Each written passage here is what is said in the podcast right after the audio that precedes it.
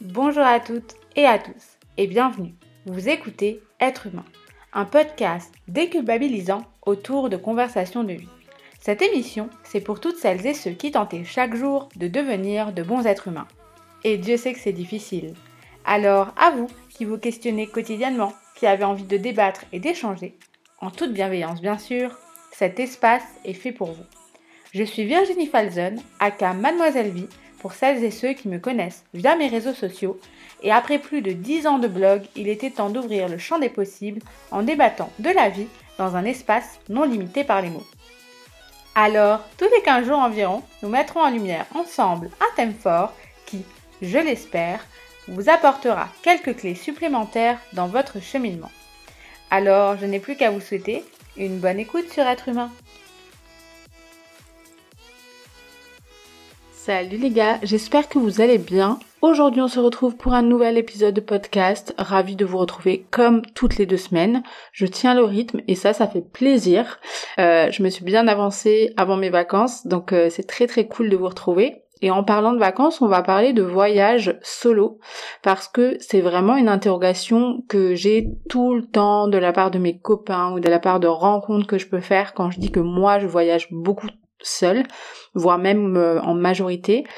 Et la question qui revient tout le temps, c'est est-ce qu'on est vraiment seul quand on voyage seul? Et euh, surtout, mais comment tu fais pour rencontrer euh, des copains à l'étranger, faire des rencontres? C'est vraiment la première crainte des gens qui me demandent mais comment tu fais en fait?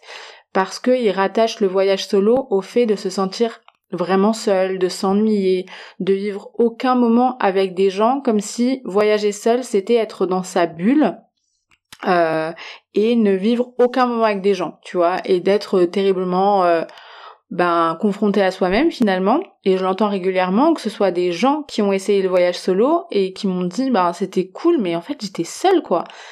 Alors oui, ça peut arriver que tu rencontres personne pour plein de raisons. Des fois, c'était juste pas le moment, le bon moment, le lieu ne s'y prêtait pas. Ou alors, peut-être que ça vient de ta personnalité. Si t'es pas sociable, que t'es timide, introverti, et que du coup t'as pas osé, il y a plein de raisons qui font que tu peux effectivement te sentir seul euh, en voyage solo. C'est légitime aussi de le penser parce que quand on part, qu'on réserve euh, son voyage en solo, qu'on arrive à la gare, à l'aéroport pour prendre ses transports et qu'on réserve son logement, on pense tout pour une seule personne. Du coup, on ne sait absolument pas à ce moment-là ce qui va nous attendre, si on va rencontrer des gens ou pas. C'est un peu le flou et l'inattendu. Euh, mais il y a des choses auxquelles je peux répondre assez facilement. Alors ça va évidemment me concerner moi et mon expérience, mais personnellement, la chose que je peux dire, c'est que je me suis jamais sentie aussi accompagnée que lorsque je voyage, seule. C'est une raison que j'avais évoquée dans l'épisode 3 où j'expliquais pourquoi j'aimais voyager seule. Euh, je vous invite à l'écouter si vous l'avez pas encore fait. Euh, mais je n'avais pas donné de conseils à proprement parler pour se faire des copains, ni même pour ne pas se sentir seul si vous avez cette sensation. Euh, alors dans ce cas, cet épisode sera fait pour vous, c'est promis. Euh, et pourquoi je parle de ça? Bah Déjà parce que c'est quelque chose que je pratique au quotidien depuis des années maintenant. Et surtout, je ne suis pas la seule, parce que les réservations pour voyageurs solo, j'ai lu qu'elles avaient augmenté de 42% euh, entre 2015 et 2017. Et si on prend le cas des femmes, puisque c'est mon cas, je suis une femme, euh, leur nombre est passé de 59 millions à 138 millions entre 2014 et 2017. Du coup, euh, je me dis, si ces chiffres sont si importants que l'augmentation est telle, je pense pas que parmi tous ces gens, tous se sentent seuls, même quand ils partent seuls. Alors, est-ce que c'est vraiment le cas? Je pense que ça peut arriver que vous vous sentiez seul et que ce soit le cas, mais peut-être qu'il y a des raisons à ça que j'essaye un peu de décortiquer euh, moi avec mon expérience de voyageuse solo. Parfois, je pense qu'on peut paraître hyper fermé. Et du coup, quand t'es hyper fermé, je parle du visage notamment ou de ton aspect extérieur, parce que c'est le truc qu'on voit quand euh, tu marches dans la rue par exemple, ben du coup, euh, les gens vont pas forcément avoir envie de te voir. Il n'y a pas de jugement parce que même moi, en fonction du voyage solo, de mon état d'esprit, euh, de comment je me sens, est-ce que je me sens bien, tellement bien que je vais avoir envie de rencontrer des gens ou pas, euh, ben en fait je vais avoir euh, peut-être l'air un petit peu plus inaccessible et du coup ben pour rencontrer des gens évidemment t'as pas envie d'aller t'adresser à quelqu'un qui marche en faisant la gueule, qui est tout droit avec ses écouteurs, qui répond froidement si on vient lui poser une question ou qui répond, qui répond pas du tout. Et ça m'est déjà arrivé d'être dans cette bulle-là cette bulle un peu impénétrable euh, d'un point de vue extérieur, de telle sorte que je n'ai pas réussi à rencontrer de gens quand j'étais comme ça. Euh, j'ai un exemple très euh, flagrant. Euh, mon premier voyage solo, c'était pour un stage à l'étranger de plusieurs mois en Espagne et j'avais, je pense, 19-20 ans à peine, donc très jeune. Et quand t'es seul, même si c'est pas l'autre bout du monde, parce que c'est l'Europe, etc eh ben je me souviens de mes premiers jours qui n'étaient pas si faciles. Et ça c'est un truc dont on parle peu, tu vois, des moments du voyage solo qui sont un peu moins bien, où euh, t'es un peu dépassé, où tu es triste aussi, t'as ce sentiment de blues qui peut apparaître. Et j'étais pas à l'aise, je ne parlais pas à mes colocs qui euh, se disaient mais c'est qui cette sauvage là euh, Enfin genre tu es en coloc et et tu fais la gueule. Mais en fait j'étais un peu dépassée par les événements et je ne savais pas comment m'y prendre parce que moi je vivais avec ma sœur, mes parents, donc euh, jamais eu l'occasion d'être seule. Et euh, je me suis rendu compte, tu vois, que oui, c'était un truc euh, totalement normal. Et euh, peut-être que c'est ce qui vous arrive. Et c'est juste pour vous dire que c'est totalement légitime. Et ça dépend aussi de la façon dont vous voyagez, de vos attentes, parce qu'elles sont différentes en fonction des uns et des autres.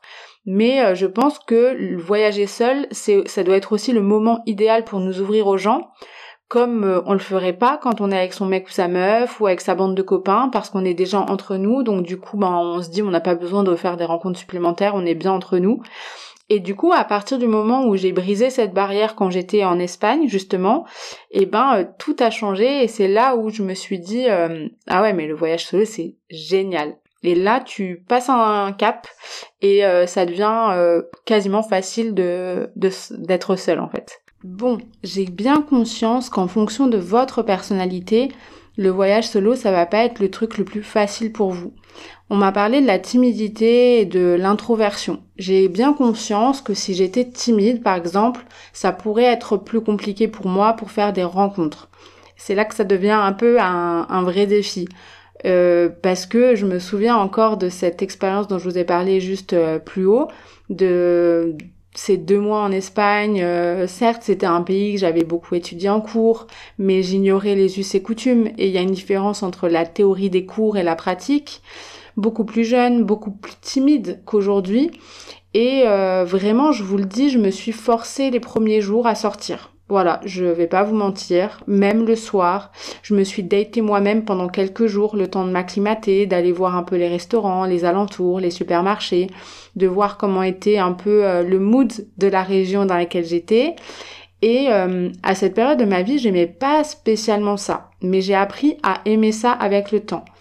Et euh, au fur et à mesure, je me suis rendu compte que c'était chouette, tu vois, parce que les gens venaient me voir, donc finalement je leur proposais une chaise pour qu'on puisse discuter, et puis ils étaient vachement force de proposition, donc j'ai fait des rencontres, et ça s'est décanté au fur et à mesure.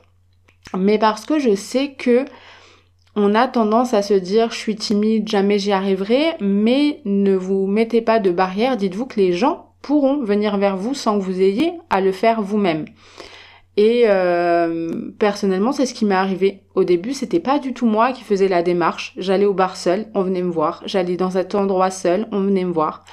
Euh, j'étais dans ma bulle de solitude, mais comme j'étais dans des lieux plutôt propices aux activités de groupe, des bars, des concerts, etc., ben voilà, je me laissais m'approcher. Je me forçais à. C'était dur au début parce que c'est pas spécialement ton tempérament. En tout cas, quand j'étais euh, jeune, c'était pas mon tempérament.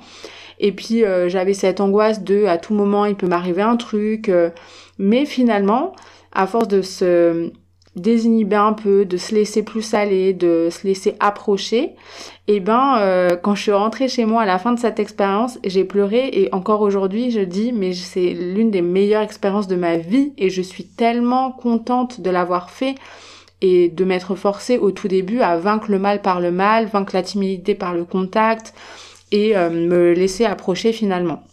Mais je sais que parfois des gens ne viendront pas forcément vous voir et c'est là qu'on se dit euh, mais comment on fait en fait pour rencontrer des gens si personne ne vient nous voir euh, Moi le but du voyage solo c'est de rencontrer des gens et si jamais ça n'arrive j'aurai cette frustration. Et ça aussi, c'est la grande question des copains ou des gens que je rencontre. Et ça les impressionne un petit peu, mais plus sérieusement, ils se demandent vraiment comment on fait. Déjà, le premier conseil que je donnerais, c'est euh, de choisir euh, une destination où vous êtes à l'aise avec la langue. Peut-être ne pas partir au Japon en premier voyage solo ou peu importe, un hein, Japon, Chine, etc. Un pays anglophone où vous pouvez un peu vous débrouiller ou un pays dont vous connaissez la langue, que ce soit en Europe ou ailleurs, parce que ça facilite euh, le contact.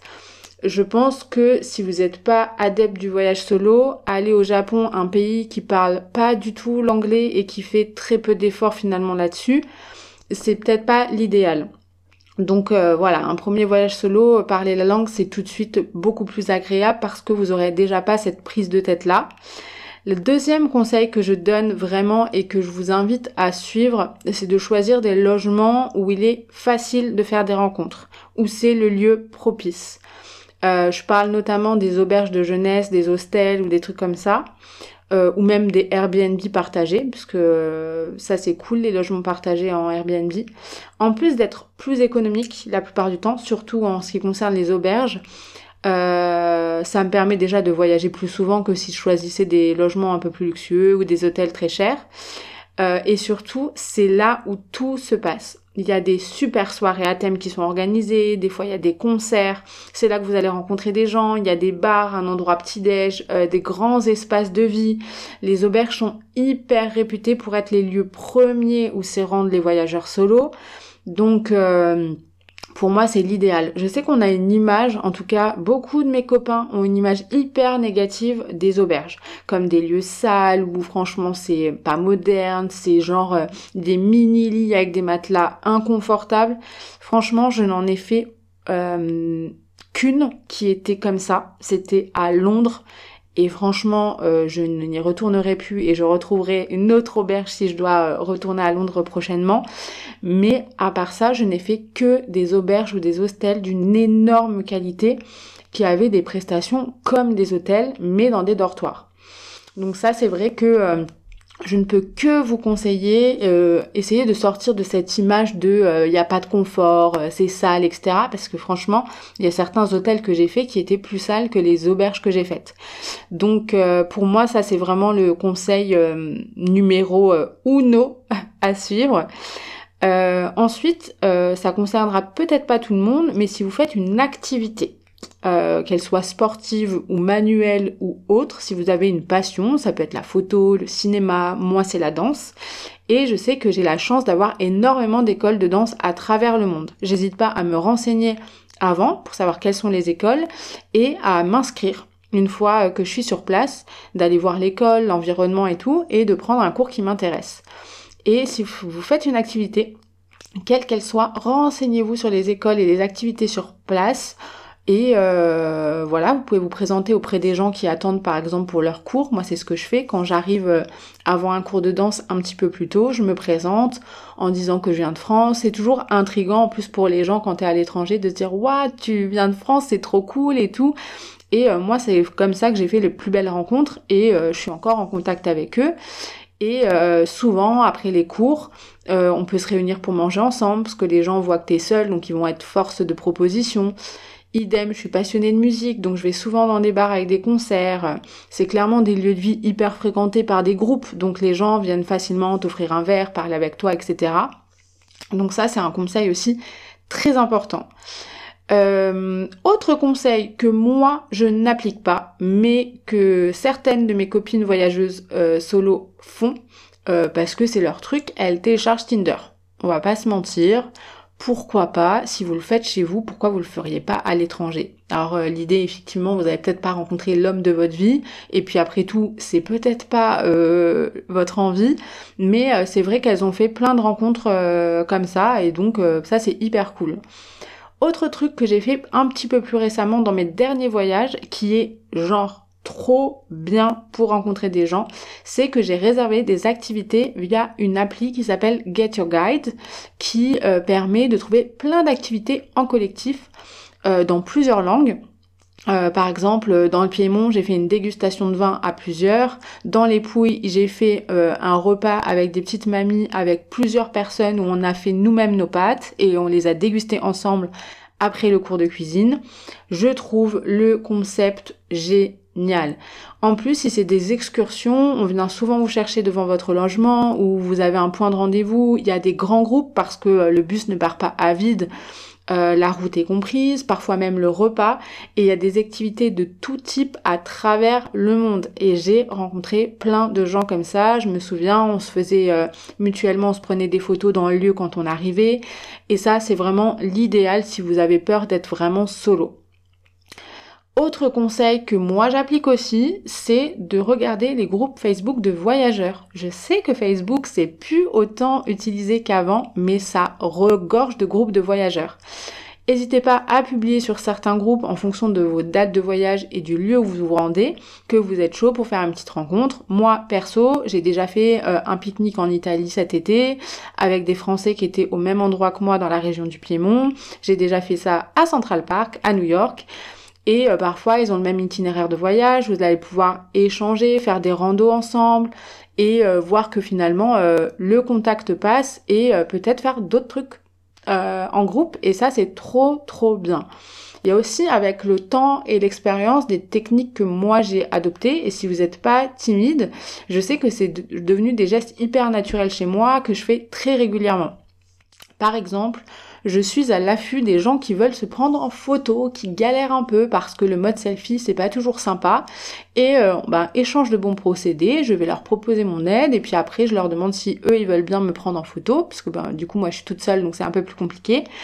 Et euh, souvent il m'est arrivé euh, de leur demander s'ils voulaient boire un verre, manger un petit truc, si l'occasion s'y prête évidemment. Et souvent ils sont même eux-mêmes euh, force de proposition, ouverts à la conversation, ils me demandent si je suis seule, etc.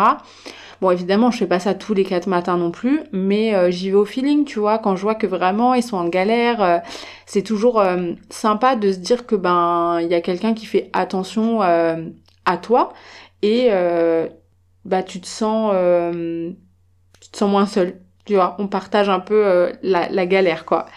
Et euh, pareil, si je vois des gens qui sont en train de chercher leur chemin, si j'ai la possibilité de les aider, je sais que j'y vais. Même si je connais pas bien la ville, j'ai toujours l'option map de mon téléphone. Ça mange pas de pain de regarder l'adresse de seconde, euh, d'aider des gens qui ont vraiment l'air perdus. Et, et ça, c'est trop cool. dernier conseil, c'est les applis. Euh, il y a plein d'applis qui permettent des rencontres plus facilement quand on voyage. Si vous n'avez pas ça dans le sang, euh, les applis c'est rassurant, il y a des profils, etc. J'avais déjà testé pardon Nomad Earth qui est dédié aux voyageuses meufs qui sont en solo. C'est une super communauté, vous partagez euh, des tips, un réseau d'entraide, il y a plein de trucs. Mais il y a d'autres applis que j'ai connues plus récemment et qui sont trop cool aussi. si vous osez moins aller vers les autres, c'est génial. Euh, l'application Meetup. Euh, c'est une application qui permet ben, de faire des rencontres en fonction des événements qui sont autour de vous et euh, de vous inscrire à cet événement et de vous y rendre. Et quand vous vous y rendez, ben, vous voyez d'autres participants parmi les membres de l'appli. C'est hyper simple à utiliser et puis si vous avez du mal à vaincre votre timidité, c'est vraiment vraiment pratique. D'autres applis que je mettrai en barre de description et qui sont genre euh, vraiment très bien. Je, les ai toutes téléchargées là récemment et je suis un peu en train de checker en ce moment parce que je, au moment où j'enregistre cet épisode, je vais bientôt partir. Il y a l'appli Party with Local pour faire la teuf, donc ça c'est cool si vous aimez faire la fête. Nearify, Eat With, ici c'est des expériences culinaires avec des voyageurs, tu plonges dans la culture locale et tu manges pas seul, ça c'est trop bien. Il y a l'appli With Locals, ici on réserve un tour avec des locaux et on découvre la ville ensemble et on s'émerge euh, ben, facilement avec les autres gens qui ont réservé ce tour-là. Et euh, enfin, l'appli Backpacker parce que euh, elle permet de rencontrer d'autres voyageurs en sac à dos, tout simplement, qui du coup vont te demander dans un chat, moi je veux faire ça demain, si t'es dans le coin, voilà, et du coup vous réunissez à une certaine heure. Et ça, c'est trop trop bien. Oui, mais Virginie, voyager solo, c'est risqué. La question qui revient aussi très régulièrement et qui est légitime, c'est la notion de risque. Je ne suis pas un bisounours, je ne vous ferai pas croire qu'il n'y a aucun risque à voyager solo, même dans un pays européen. Surtout si vous êtes une femme, parce que oui, ça rajoute une difficulté supplémentaire. Mais ma seule réponse, c'est quoi? C'est que je suis prudente dans tous les cas même dans ma propre ville, mon propre pays, à Paris, euh, il m'est euh, jamais rien arrivé à l'étranger jusqu'à présent. J'ai eu plus de merde par exemple à Paris que pendant mes séjours solo euh, à l'étranger, mais on n'est jamais à l'abri en fait. Donc oui, il faut rester prudent et ça c'est le mot d'ordre. Et ça, peu importe ce que vous faites, où vous allez, même si vous allez dans le pays qui est déclaré comme étant le plus safe, il n'y a pas de risque zéro, des cons, des connes, il y en a partout les gars. Donc ça, euh, c'est vrai que j'ai pas euh, de miracle, hormis de vous dire que si vous tentez pas parce qu'il y a un risque, est-ce que vraiment vous allez sortir de chez vous parce que vous pouvez vous faire écraser par un connard d'automobiliste en sortant euh, dans la rue et en traversant, même en ayant regardé à gauche à droite quoi. Donc oui, c'est risqué. Voilà, c'est je peux rien vous dire d'autre. Faites attention au pays, euh, à son actualité évidemment, et puis euh, après euh, au feeling. Encore une fois, c'est un truc que je dis tout le temps et que j'ai déjà parlé dans mon épisode 3 sur le voyage solo. Faut faut oser parce que ben on n'a qu'une vie et, et, voilà quoi. Donc ça c'est j'ai pas trop d'arguments hormis que oui c'est risqué mais que j'ai pas envie moi à titre perso de me limiter parce qu'il y a un risque comme euh, il y a un risque chez moi euh, quand je vais sortir tout à l'heure pour aller chercher ma baguette, quoi, tu vois. Euh, une autre question que j'ai pas abordée et c'est vrai que c'est important de le faire, c'est que effectivement je rencontre des gens, mais est-ce qu'on peut parler de vraie amitié? Est-ce que c'est des amitiés de long terme? Est-ce que les gens que je rencontre sont des gens à qui je raconte ma vie au quotidien? Alors, il est vrai que malgré les nombreuses rencontres que j'ai faites, il y a la frustration du temporaire. Je pense vraiment pouvoir dire que les rencontres que j'ai faites en voyage solo, hormis quelques exceptions, par exemple à New York, qui est une ville que j'ai beaucoup faite, genre plus de dix fois, où là je vais tout le temps voir les mêmes gens, etc. La plupart du temps, c'est des rencontres de l'instant. C'est des rencontres, euh, voilà, tu vas parler 10 minutes, une heure, tu vas boire un coup, faire une activité avec plusieurs personnes, mais c'est pas des gens à qui je pense tu pourras confier ta vie ou devenir meilleur ami. C'est possible, mais c'est pas la majorité des cas. Euh, par exemple, si je prends le cas des USA, parce que j'ai fait pas mal de, de régions dans, dans ce pays, euh, on pense souvent que parce que c'est très occidentalisé, que euh, les gens sont adorables, sociables, qui te demandent toujours comment tu vas quand tu rentres dans un magasin par exemple, euh, forcément tu as l'impression que les amitiés seront aussi faciles que chez toi. Alors oui, j'ai fait plein de rencontres, j'ai vraiment des gens que, avec qui j'ai contact, mais les Américains ne sont pas amis comme nous. Ils n'ont pas la même notion de l'amitié que nous et euh, tu gardes contact un temps, mais si t'entretiens pas l'amitié, de toi-même, ça finit par s'essouffler. Et euh, tu vas peut-être te revoir si tu retournes au même endroit et qu'il sait que tu es au même endroit, mais ça restera une nouvelle fois que temporaire. Mais ce qui est valable pour les USA est valable aussi pour plein d'autres pays européens que j'ai fait. C'est aussi le jeu des amitiés à l'autre bout du monde, quoi mais euh, je sais que ça convient pas à tout le monde. Il y a ce côté très frustrant qu'on m'a déjà euh, évoqué euh, quand je parlais de voyage. Et moi, je trouve ça génial quand même parce que je vis le truc à fond sur le moment T. Et à ton retour, de toute façon, t'as tes proches et tes vrais amis les plus proches à qui tu peux raconter toutes ces rencontres et ces histoires. Et c'est génial. Alors j'entends la frustration. Euh, de se dire que ça fonctionne pas comme ça chez soi, que parfois même tu vas rencontrer quelqu'un en soirée et quand tu voudras la revoir, ben lui il aura pas la même euh, disponibilité ou tout simplement il en aura pas envie. Mais moi de mon côté, à titre perso, j'ai pas d'attente. C'est-à-dire que je suis très fière de mon noyau amical et familial. Je cherche pas à me faire un milliard d'amis supplémentaires. Je cherche rien du tout d'ailleurs. Euh, déjà pour moi rencontrer des gens sur place c'est génial et je m'en contente et je le vis très bien. Mais je sais que c'est pas le cas de tout le monde. Euh, comme je le disais, j'ai échangé avec des gens qui ont vécu ça comme un truc vraiment euh, très frustrant et qui n'ont pas aimé.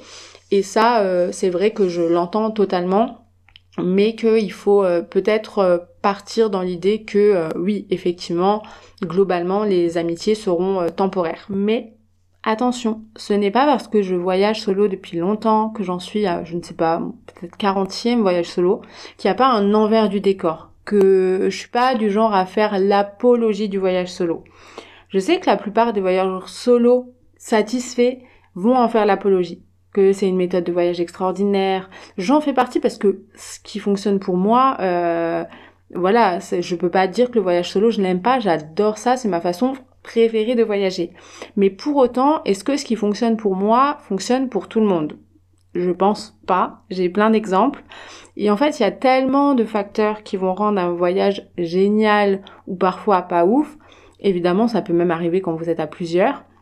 Il y a nos personnalités qui rentrent forcément en jeu. J'ai déjà eu l'occasion d'expliquer mon tempérament et ma personnalité à plusieurs reprises sur le podcast. Je suis quelqu'un d'hyper indépendant et solitaire. Donc forcément, le voyage solo est vachement facile, entre guillemets, pour moi. Mais c'est en récoltant des témoignages autour de moi que j'ai réalisé que c'était pas le cas de tout le monde, tu vois.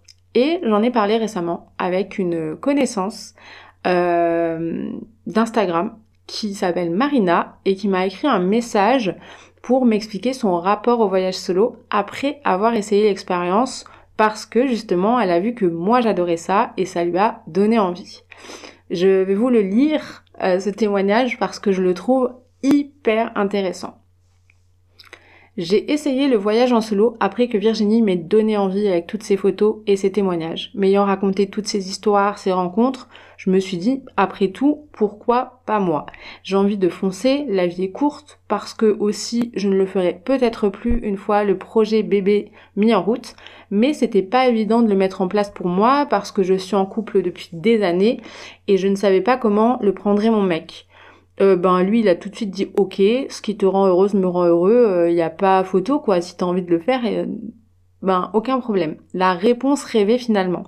C'est idiot, vous me direz, d'avoir demandé à mon mec comme si j'avais des comptes à lui rendre, mais lui et moi, c'est quelque chose de très particulier qui peut choquer beaucoup de gens autour de nous, mais on fait tout ensemble. On voit très peu de gens en dehors parce qu'on a extrêmement peu d'amis. On en est content et on est très bien dans notre bulle. Je savais qu'il me dirait de foncer. C'était presque moi qui aurais voulu qu'il me dise non pour qu'il m'empêche cette folie. Ça va peut-être paraître fou pour certaines personnes qui en ont l'habitude et qui adorent ça, mais du coup, je n'ai pas du tout aimé ce voyage en solo et cette expérience. Mon mec m'a tout de suite manqué immédiatement, à peine rentré dans l'avion, voire même dans l'aéroport. Je me suis sentie comme abandonnée, un comble alors que c'est moi qui suis partie.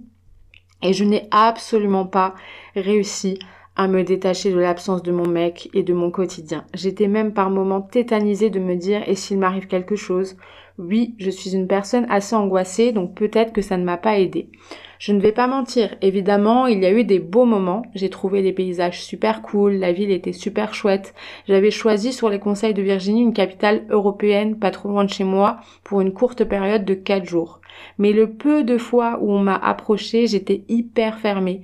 Je n'ai pas du tout réussi à mettre en pratique les conseils que j'avais en ma possession parce que je me suis fermée comme une huître dans ma timidité et au bout de quatre jours, j'étais heureuse de retrouver mon mec et je lui ai dit je ne le ferai sûrement plus jamais, mais on ira ensemble parce que j'ai envie de partager ça avec toi. Je le conseille malgré tout parce que il faut tenter l'expérience, ne pas mourir sans l'avoir fait. C'est cool que Virginie me dise aussi que ça peut ne pas convenir à tout le monde. Elle me l'avait dit et c'était mon cas. Elle m'avait prévenu que ça pouvait être possible. Ce qu'a vécu Marina, c'est sûrement pas le seul témoignage que j'entendrai quand je parlerai de ça autour de moi.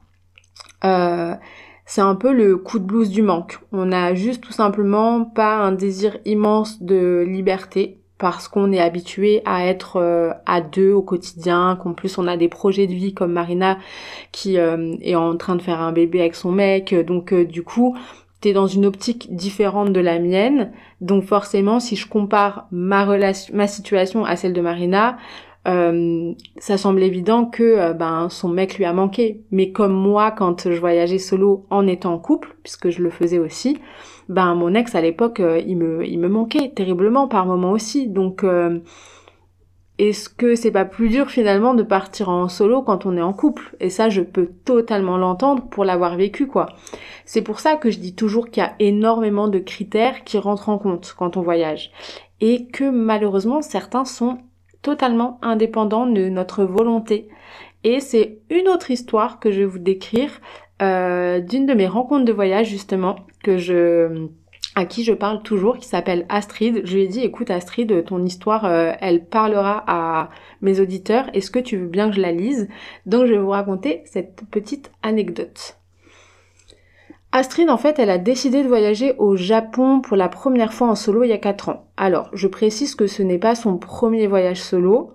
Euh, elle avait déjà fait quelques capitales européennes principalement et euh, là elle avait envie de découvrir l'Asie euh, en solo. Elle avait fait Bali avec des copains et elle avait bien aimé. Elle s'est dit le Japon euh, ça a toujours été sur ma liste donc je vais y aller en solo. elle avait aucun problème avec le voyage solo franchement donc elle était sûre qu'elle allait passer un bon moment et c'est ce qui s'est passé. Franchement, elle a adoré la culture japonaise qu'elle connaissait pas du tout. Et ce qu'elle a aimé le plus, c'est de se sentir totalement dépaysée. Les Japonais parlent très très peu l'anglais, du coup, pour ne pas dire pas du tout, mais elle a vu ça comme un challenge pour se faire comprendre, que ce soit à la gare pour rejoindre d'autres villes japonaises, ou dans un restaurant pour expliquer qu'elle mangeait pas de viande. Elle a réussi à rencontrer des backpackers sur son chemin, et en fait, en les écoutant parler anglais, elle a tout de suite dit, bah, c'est le moment ou jamais, et donc du coup, ils ont fait plein de petits trucs ensemble. Elle a même rencontré une japonaise à l'arrivée dans un petit village qui, elle, parlait anglais, et elles sont restées ensemble jusqu'à ce qu'elle reparte pour Tokyo. Elle a eu deux semaines et demie sur place, hyper riche en émotions. Le Japon étant très grand, elle s'est dit qu'elle y reviendrait pour en faire encore plus et même encore mieux. Et c'est ce qu'elle a fait deux ans plus tard. Et là, c'est le drame pour Astrid, les amis. Elle est tombée à une période où la météo était affreuse, donc euh, ça aussi c'est un truc euh, dont je parle pas, mais vraiment c'est un critère qui rend le truc très chiant. Euh, les Japonais qu'elle rencontrait, contrairement à la première fois, ne l'aidaient pas du tout comme lors de sa première venue. Genre, ils étaient pas du tout coopératifs. Euh, ils faisaient genre de pas comprendre alors qu'elle montrait avec les doigts qu'elle avait son Google Trad. Donc un peu l'enfer. Et euh, les rencontres étaient pas du tout propices. Même les voyageurs solo qu'elle rencontrait étaient hyper fermés comme des huîtres, l'ont fait littéralement se sentir très mal, genre genre pourquoi tu nous parles quoi?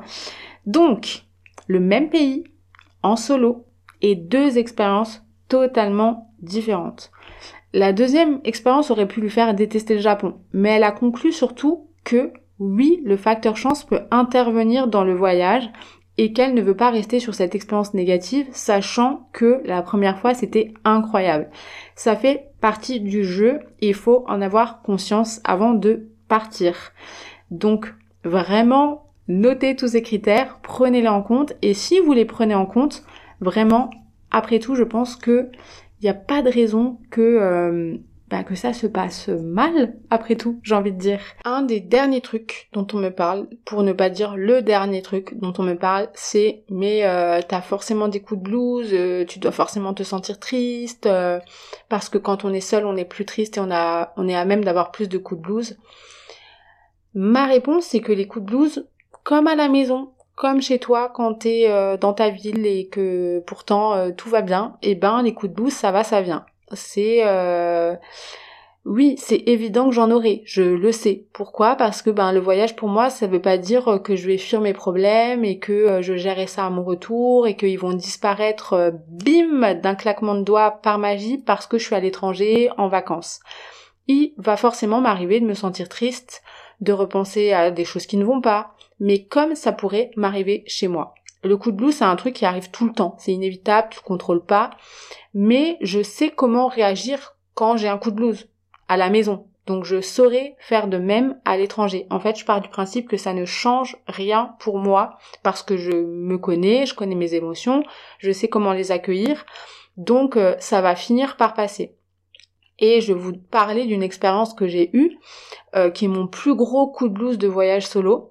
J'étais euh, à New York et j'ai eu un énorme coup de blues. Le truc est venu euh, vraiment me prendre, j'ai eu une angoisse terrible, sans prévenir. Hein. Je me baladais à Coney Island, j'avais fait un cours de danse la veille qui a été très dur à vivre pour moi. Pourtant, je suis habituée à danser à l'étranger, mais je me suis sentie hyper nulle. J'étais dans un bad mood et ce bad mood m'a suivi le lendemain.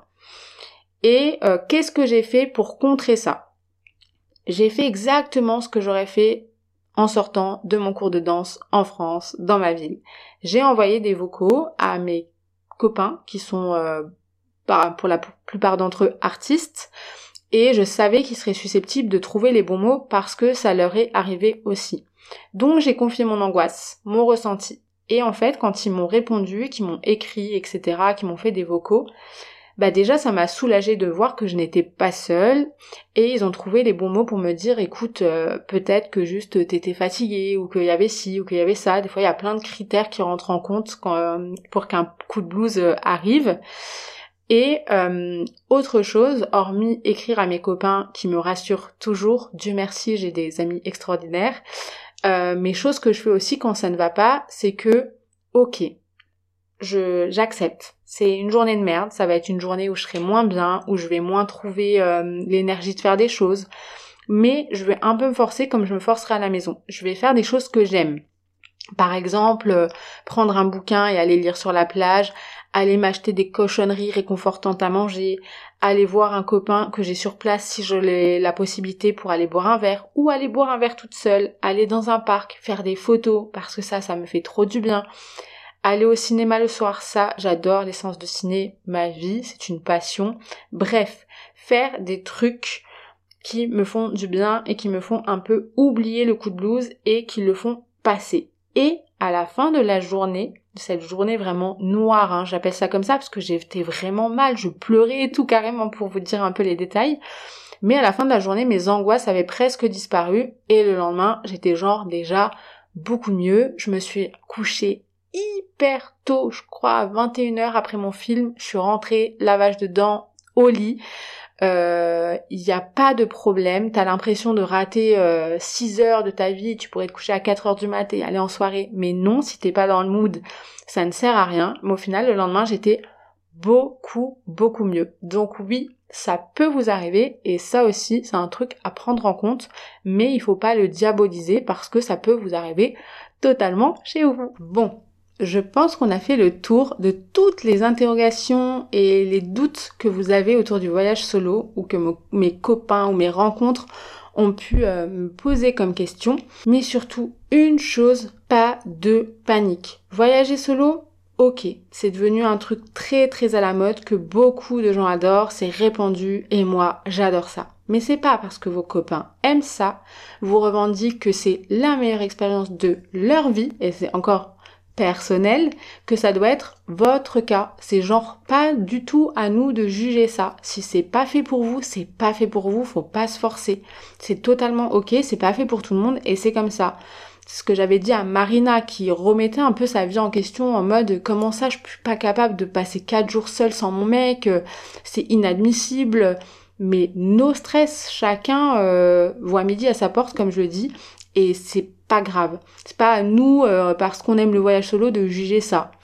Euh, je dis toujours que c'est génial d'essayer parce qu'évidemment c'est une expérience qui vous apportera des choses, même si vous la vivez moins bien que certains voyageurs solo. Mais si vous n'avez pas envie d'essayer parce que vous n'en avez pas envie, pourquoi se forcer quoi? Des fois il suffit juste de se dire bah j'ai pas envie, point. Et euh, je sais que mes conseils seront de bon augure, en tout cas si vous envisagez de vous en aller en solo. Mais c'est pas une fin en soi. Vous ne mourrez ni malheureux, ni dans d'atroces souffrances, de pas être euh, un adepte du voyage solo, c'est promis. En fait, faut s'écouter. Comme peu importe le, genre d'activité que vous avez envie de faire ou pas, faut s'écouter. Si vous avez envie, foncez. Vous n'avez pas envie, vous le faites pas. Et vous serez pas un rabat-joie ou je ne sais quoi. Euh, donc voilà, kiffez la vie, le voyage, peu importe la façon dont vous aimez voyager. Et comme d'habitude, le plus important, ça va être mon mot de fin maintenant. Prenez soin de vous. Bisous. Merci d'avoir écouté Être humain. Si vous aimez l'émission, rendez-vous sur Instagram, être humain underscore podcast et sur les différents réseaux sociaux partagés avec vous dans la description. Et n'oubliez pas, chaque mini mini geste compte. Bisous